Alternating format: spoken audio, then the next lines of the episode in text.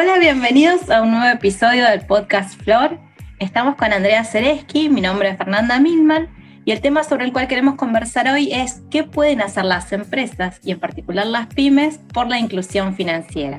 ¿Cómo estás, Andrea? Muy bien, Fer, muy contenta de estar charlando sobre este tema con vos. Genial. Bueno, les contamos a los que nos están escuchando que Andrea es socia y directora de SMS, San Martín Suárez y Asociados, que es una firma de servicios profesionales de auditoría, consultoría, impuestos, payroll y servicios relacionados. Y por mi parte, soy socia de Orex Consulting and Coaching, que nos dedicamos a ayudar a las pymes a crecer, alcanzar sus metas y lograr bienestar. Bueno, ambas somos socias y directoras de empresas pymes, así que eh, también estamos comprometidas con la inclusión financiera, por lo cual es bárbaro que estemos hoy compartiendo este espacio. Claro que sí, sí, sí, sí. Y, el tema es este, que muchas veces hablamos de qué es lo que los gobiernos hacen o deberían hacer por la inclusión, sobre las instituciones, sobre la sociedad civil, ¿no? Desde cada lugar se puede trabajar en pos de la inclusión. Y en este ratito queremos charlar en particular sobre un actor muy importante que es la empresa. ¿Qué pueden hacer las empresas por la inclusión? Sí, a mí me parece que es muy importante que hablemos de las empresas cuando hablemos de inclusión financiera. Pero en realidad cuando hablamos de inclusión financiera, primero hablamos de, inclusión en general y, es interesante ver lo que los datos que dice el World Economic Forum, que mide la brecha de género desde el año 2006, la brecha entre hombres y mujeres, y lo hace sobre cuatro dimensiones, que son salud, educación, política y economía, justamente. Y cuando, cuando se establecen cuáles son estos indicadores y todo el objetivo siempre es ver cómo se puede reducir esta gender gap, es la verdad que alarmante los datos, porque se, establece que, o sea, el resultado fue que se necesitan 135 años para poder cerrar la brecha en general, abarcando estas cuatro dimensiones. Pero si nos concentramos solamente en el indicador que mide la situación de la economía, los años son 267, 267 años para que, se, para que desaparezca la brecha de género desde el punto económico. Y, también eh, lo más grave es que en los últimos años este indicador ha ido creciendo en lugar de disminuyendo. Mm. O sea, vos querés decir que según esta, esta dimensión que trae los cuatro aspectos, la salud, la política, la educación y la economía, la brecha más grande está en la parte de economía. Sí, los otros no son tan espantosamente altos. Ponele, en, lo que tiene que ver con el acceso a la salud y lo que es el acceso de educación, los indicadores en cantidad de años no son tan, tan grandes, tan alarmantes.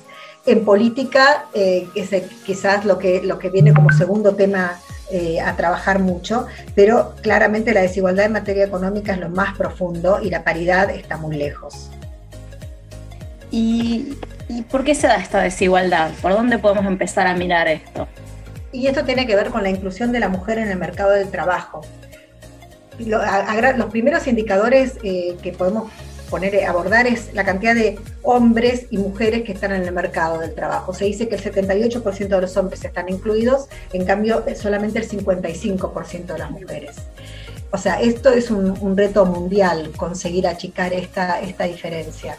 Y esto tiene que ver con que la mujer tiene menos probabilidad de acceso al mercado y una vez que accede al mercado laboral, para poder crecer tiene que sortear varios obstáculos, lo, que se llama la segregación horizontal y también hacia arriba los famosos techos de cristal, los pisos pegajosos. Eh, el, punto es que es fundamental que la mujer pueda acceder al mercado de trabajo, porque cuando la mujer genera ingresos, por el rol que tiene en la actividad económica, eh, son las que eh, destinan parte de sus ingresos a las familias. Entonces, aumenta el gasto de las familias, aumenta el consumo en, objetivos que tienen que ver con el crecimiento también de sus hijos, en la formación, en la alimentación. O sea, la sociedad se beneficia cuando la mujer está en el mercado económico. ¿Y qué pasa en las casas, no? Cuando estas mujeres van a, nuevas mujeres acceden al mercado laboral. Bueno, hay un tema súper eh, importante, tiene que ver con el tema de cuidado. Las mujeres son las que tienen la mayor parte del rol dedicado al cuidado de niños y tareas domésticas y dedican muchas más horas que los hombres. O sea, lo que tiene que ver con la organización de la agenda familiar, el cuidado y apoyo tanto a niños como a adultos mayores. Antes de, la pandemia, las mujeres dedicaban 5 puntos, perdón, 6.5 horas diarias al trabajo de la casa y los hombres solo 3.5. Estos son indicadores medidos por el INDEC. Son pre-pandemia y lo que pasó luego de la pandemia es que estos indicadores subieron en forma también alarmante.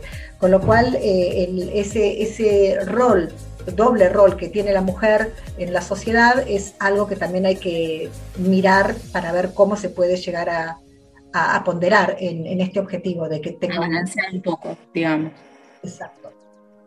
Y, en este escenario global y local es que, estamos charlando, eh, la pregunta sería, ¿qué pueden hacer las empresas y, y, en particular las pymes, que son la gran mayoría de las empresas, y emplean a la gran mayoría de trabajadores. ¿Qué pueden hacer las, pymes para achicar esta brecha de género? Yo creo que uno de los aspectos que, tienen que trabajar las empresas es eh, ayudar a la sensibilización que tiene que haber sobre esta temática en la sociedad. La visibilización de la realidad es como un factor para mí eh, fundamental, porque para que los indicadores puedan empezar a cambiar, primero hay que, eh, digamos, como blanquear la realidad, blanquear esta situación y decir, bueno, esto tiene que ser cambiado. Y ahí las empresas tienen un, rol fundamental. Tienen que poner primero como, como paridad, eh, tienen que poner en su agenda al tema de, la paridad, o sea, tienen que querer ayudar a que esto pueda cambiar. Si las empresas empiezan a considerar esto, como dijimos recién, eh, quizás primero atacando la sensibilización, es un primer paso. Mm. Bien, bien. Y además de la sensibilización, ¿qué, otras políticas concretas podrían implementar? ¿no? Que dependen solamente de la decisión de, la empresa, como para poder trabajar en, pos de achicar esta brecha de género.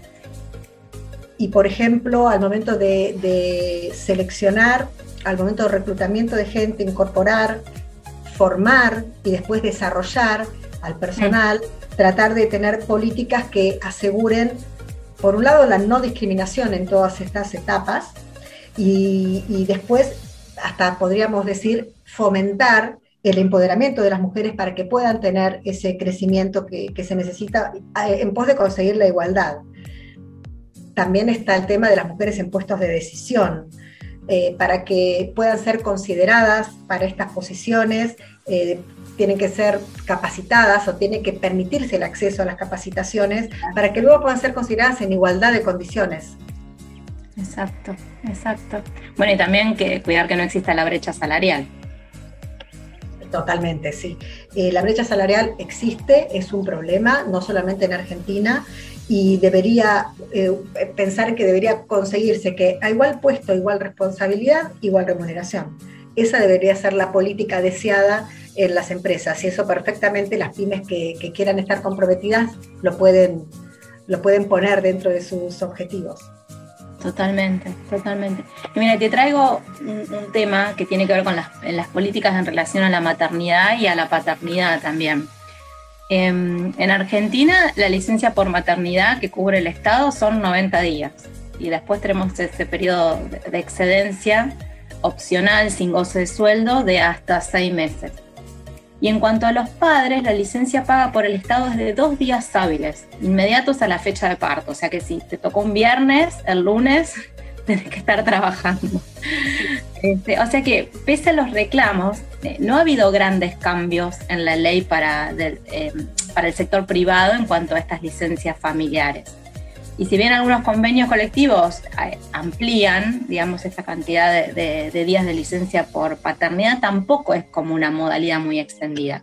Y tampoco la ley de contrato de trabajo contempla la licencia por paternidad en casos de adopción o de eh, matrimonios igualitarios. ¿Vos cómo ves esta situación? ¿Qué, están haciendo las empresas o pueden empezar a hacer las empresas en relación a este, este tema de, las políticas de maternidad y paternidad?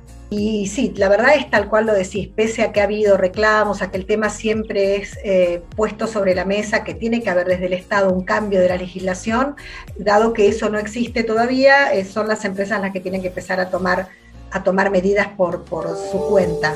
Entonces, por un lado, eh, si, los beneficios son, por ejemplo, alargar las licencias, o se da algún tipo de, beneficio adicional a lo que establece la ley, las empresas tienen que darse cuenta que ese costo que puede venir acompañado de esta decisión tiene su, recompensa, se fortalece la marca empleadora, eh, se, se retiene seguramente a talentos que se quieren mantener.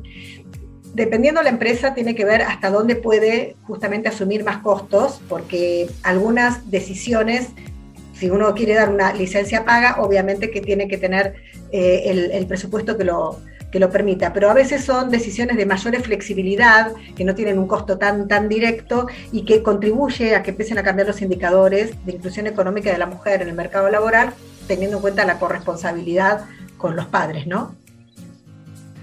Y, está bueno el ejemplo este que, eh, como para darle un ejemplo, que una política eh, de género no necesariamente beneficie directamente a las mujeres, porque este, alargar las licencias a los, a los papás eh, sería un beneficio directo a los hombres, pero que va en, ese, en esa dirección de achicar la brecha de género y generar oportunidades más parejas entre hombres y mujeres. Claro, este, sí, sí, de golpe sí hay, por ejemplo, en este momento estamos viviendo en un, en un, escenario de mucha virtualidad y mucho home office, pero cuando eso empiece a desaparecer, de golpe, políticas que permitan la flexibilización de horarios, tanto para hombres como para mujeres, eso va a contribuir a que las mujeres puedan balancear la carrera profesional, el rol, de, el rol que tiene que cumplir eh, frente a sus hijos, pero con la corresponsabilidad y que el hombre también participe más en las tareas de cuidado. Y a lo mejor esto también contribuye a que baje la discriminación que, tiene, que, padece la mujer eh, frente al crecimiento laboral en lo que cuando se relaciona a la mujer solamente como la encargada de estas tareas de cuidado y de la maternidad. Entonces, eh, si, esto empieza a cambiar porque hay políticas de mayor corresponsabilidad y también hay beneficios para los hombres, bueno, va a permitir que se reduzca la, la brecha que, padece la mujer en la inclusión en el mundo del trabajo. Y si lo relacionamos con lo que empezamos a conversar, eh, la mujer más incluida en el mundo del trabajo empieza a ser una mayor inclusión financiera y en el mundo de la economía. Y, la verdad que también lo digo yo como desde mi rol de, de socia y directora de una pyme que presta servicios, nosotros fijamos una política tanto de maternidad, con más flexibilidad, con un soft landing, pero también una de nacimiento para que los, los, padres no gestantes tengan un beneficio de 30 días de una licencia con goce de sueldo. Entonces, de golpe una pyme puede eh, ver y dimensionar cuál es la política que puede asumir sin pensar en lo que pueden hacer algunas grandes empresas que sí, obviamente, tienen cosas como más agresivas. De hecho, fue muy comentada una de, de las empresas que introdujo una política de seis meses de licencia paga para los padres no gestantes, que es muchísimo. No, una pyme seguramente no puede asumir eso, pero algo, algo se puede. Bien, sí, sí, la verdad que está bueno y ese, ese, me parece que ese es el camino. Y, pensaba, si ahora nos está escuchando, ¿no? Un dueño, dueña de pyme o un directivo de pyme en general y piensa, en mi empresa eso se cumple, yo creo que en mi empresa hay paridad de género. Mi pregunta sería, ¿qué indicadores o qué datos objetivos podrían observar como para verificar si efectivamente eso es así? Bueno, yo creo que muchas veces pasa eso, ¿no? Que uno cree que está cumpliendo y cuando lo bajas bien a tierra te das cuenta que tenés todavía un camino importante para recorrer y para, trabajar y mejorar cosas. Hay que medir, hay que tener métricas y así sí uno puede darse cuenta si hay o no paridad adentro de la empresa. A mí me parece interesante lo que recomienda ONU Mujeres eh, por lo pronto las empresas pueden adherir a lo que se llama los principios de empoderamiento de la mujer, los WEBs, mm. y ahí cuando una empresa adhiere recibe un montón de información de justamente qué es lo que debería estar midiendo para darse cuenta si está haciendo el buen, eh, el, buen recorrido en pos de este objetivo. Por ejemplo, eh, qué porcentajes de mujeres hay sobre la dotación total, Luego, ¿qué porcentaje de mujeres en puestos de decisión? Hablando como puestos de decisión, ah, incluyendo gerencias. Gerenciales, claro. Pero ¿qué porcentaje de mujeres están en la dirección? Donde estos indicadores cada vez van achicándose. O sea, eh, en general, este porcentaje va siendo cada vez más reducido respecto a la, por ahí la dotación, sí tenés un 50 y 50, pero en puestos de decisión es 1 eh, contra 10. Eh, la brecha salarial que puede ser medida, en esto que decíamos, igualdad, o sea, dos gerentes que tienen el mismo tipo de responsabilidad, bueno, ¿cuánto gana si una mujer? Y muchas veces uno encuentra explicaciones, ¿no? Lo que pasa es que en realidad ella, y la verdad que la, explicación real es la, esto que hablamos de la gender gap, es eso, nada más, o sea, hay que, hay que poner las cosas en su lugar y no debería existir la brecha. Y otro indicador, como hay un montón, pero otro que te, comento, por ejemplo, también es qué pasa con las mujeres después de la maternidad. ¿Qué porcentaje en una empresa puede medir qué porcentaje de mujeres regresan a la empresa luego de pasar por la situación de maternidad? Porque dependiendo justamente si se le mantiene la posibilidad de crecimiento, de carrera, cierta flexibilidad para que pueda compatibilizar, seguramente las mujeres vuelven. En una empresa donde las mujeres luego de la situación de maternidad no regresan, debe ser que hay mucho todavía por trabajar en brindar esas condiciones de igualdad de oportunidades y de crecimiento y no discriminación para que una mujer pueda ser gerente, directora, por más que haya elegido a su vez también ser madre, ¿no? Mm. Sí. Y ahí Lo, que ONU Mujeres dice es que la igualdad de género es un buen negocio y está medido con indicadores de rentabilidad en empresas donde hay paridad y hay diversidad. Está bueno, está bueno medir este, para, saber dónde estamos y para poder este, trabajar en pos de. Em, y, esto que, decías de, estar convencido de que la igualdad es un, buen negocio, ¿no? Me, hace pensar lo importante que es eh, para que los cambios ocurran estar convencido, el convencimiento, o sea, el verdadero compromiso de la dirección de la empresa con la inclusión. O sea, si esto está en la cultura de la organización, se pueden generar efectos muy positivos, pero por el contrario, si hacen las cosas porque es lo políticamente correcto o porque está de moda, pero la dirección no está comprometida con la igualdad, con la paridad de género, por más acciones que hagan o que propongan, va a ser el efecto reducido o incluso te diría contraproducente, porque como que se nota. Em, que, hacen una cosa y, piensan otra. Claro, que por ahí el discurso va en una dirección, pero no lo que luego pasa realmente adentro.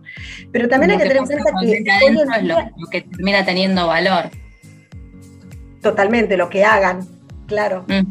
Y, hoy en día también las nuevas generaciones tienen mucho más, más claro que, que, esto que hablábamos al principio también de lo que tiene que ver con la marca empleadora, que eligen empresas que promuevan estos valores es un cambio que se va a terminar dando porque, porque la sociedad lo está, lo está necesitando. Y también una manera de, poder medirse, esto que estábamos comentando recién, es eh, cuando una empresa decide presentarse a premios. Porque cuando deciden aplicar, bueno, tienen que revisarse para adentro, revisar indicadores, evaluar bien las prácticas que llevan a cabo, para que lo que vos decías, no solamente decirlo, sino que realmente se cumpla. Entonces, una empresa que se permite aplicar, porque el reconocimiento de ganar un premio siempre, obviamente, a la empresa le da visibilidad y, a todos les gusta poder, poder hacerlo, pero hay que hacer el trabajo interno. Y la Fundación Flor justamente en este momento está recibiendo las postulaciones para los premios Flor a la diversidad. Y es eh, las empresas que, terminan pasando por el premio y las que consiguen ser galardonadas, bueno, tienen esa, esa habilitación. Ojalá muchas empresas se interesen por este tipo de premios, que más allá de lo que decimos que es lindo recibir el premio y, el galardón, este, en sí implica un compromiso de la empresa y orienta el trabajo eh, para la inclusión. Así que bueno, ya que estamos, lo decimos, para las organizaciones que estén interesadas, eh, métanse en la página web de, la Fundación Flor, www.flor.org.ar, y ahí este, pueden tener la data para, para postularse para estos premios, que ojalá, este, ojalá muchas se, se enganchan. Sí, ojalá muchas empresas estén interesadas en, eh, en, tener un compromiso real por la diversidad, por la igualdad, la paridad y que contribuya a, a que estos indicadores vayan cambiando y la mujer pueda tener un, lugar este, como consideramos por lo menos nosotras que corresponde que tenga. Y, que, no, este, no nos lleve 237 años, por favor que no nos lleve los más de 200 años como desde hace años, ese es el indicador, así que, eh, y que vaya bajando y no subiendo. Y a mí me gusta a veces eh, recordar una, el año pasado falleció eh, la jueza de la Corte Suprema de, Justicia de los Estados Unidos, Ruth Bader Ginsburg, que era una, una, luchadora por los derechos y el reconocimiento de la mujer. Y hay una, una frase que se, se comentó bastante, porque ella decía que eh, más o menos es así. Cuando me preguntan, ¿cuándo habrá suficientes mujeres para, para mí, o sea, para ella, ¿no? ¿Cuándo para ella iba a ser suficiente la cantidad de mujeres que había en la Corte Suprema de Estados Unidos? Ella contestaba, nueve, nueve miembros. Y la gente se sorprendía por esta respuesta. Pero ella decía, si hubo nueve hombres durante muchísimo tiempo y nadie se lo planteó como un tema a modificar. Entonces, justamente ese es el, punto. Esto tiene que estar como tema, tiene que ser eh, visibilizado y así se empieza, me parece a mí, el, camino al cambio. Es eh, naturalizar que la paridad debe ser, eh, debe ser la nueva realidad. Ah, me, quedo, me quedo con esa idea de, poder naturalizar la paridad, que, tengamos que, que no tengamos que estar hablando eh, de este tema, sino que ya para todos sea una, cuestión obvia y, natural este, de nuestro día a día, de nuestras empresas, de nuestra sociedad. Este, así que me, quedo con esa idea.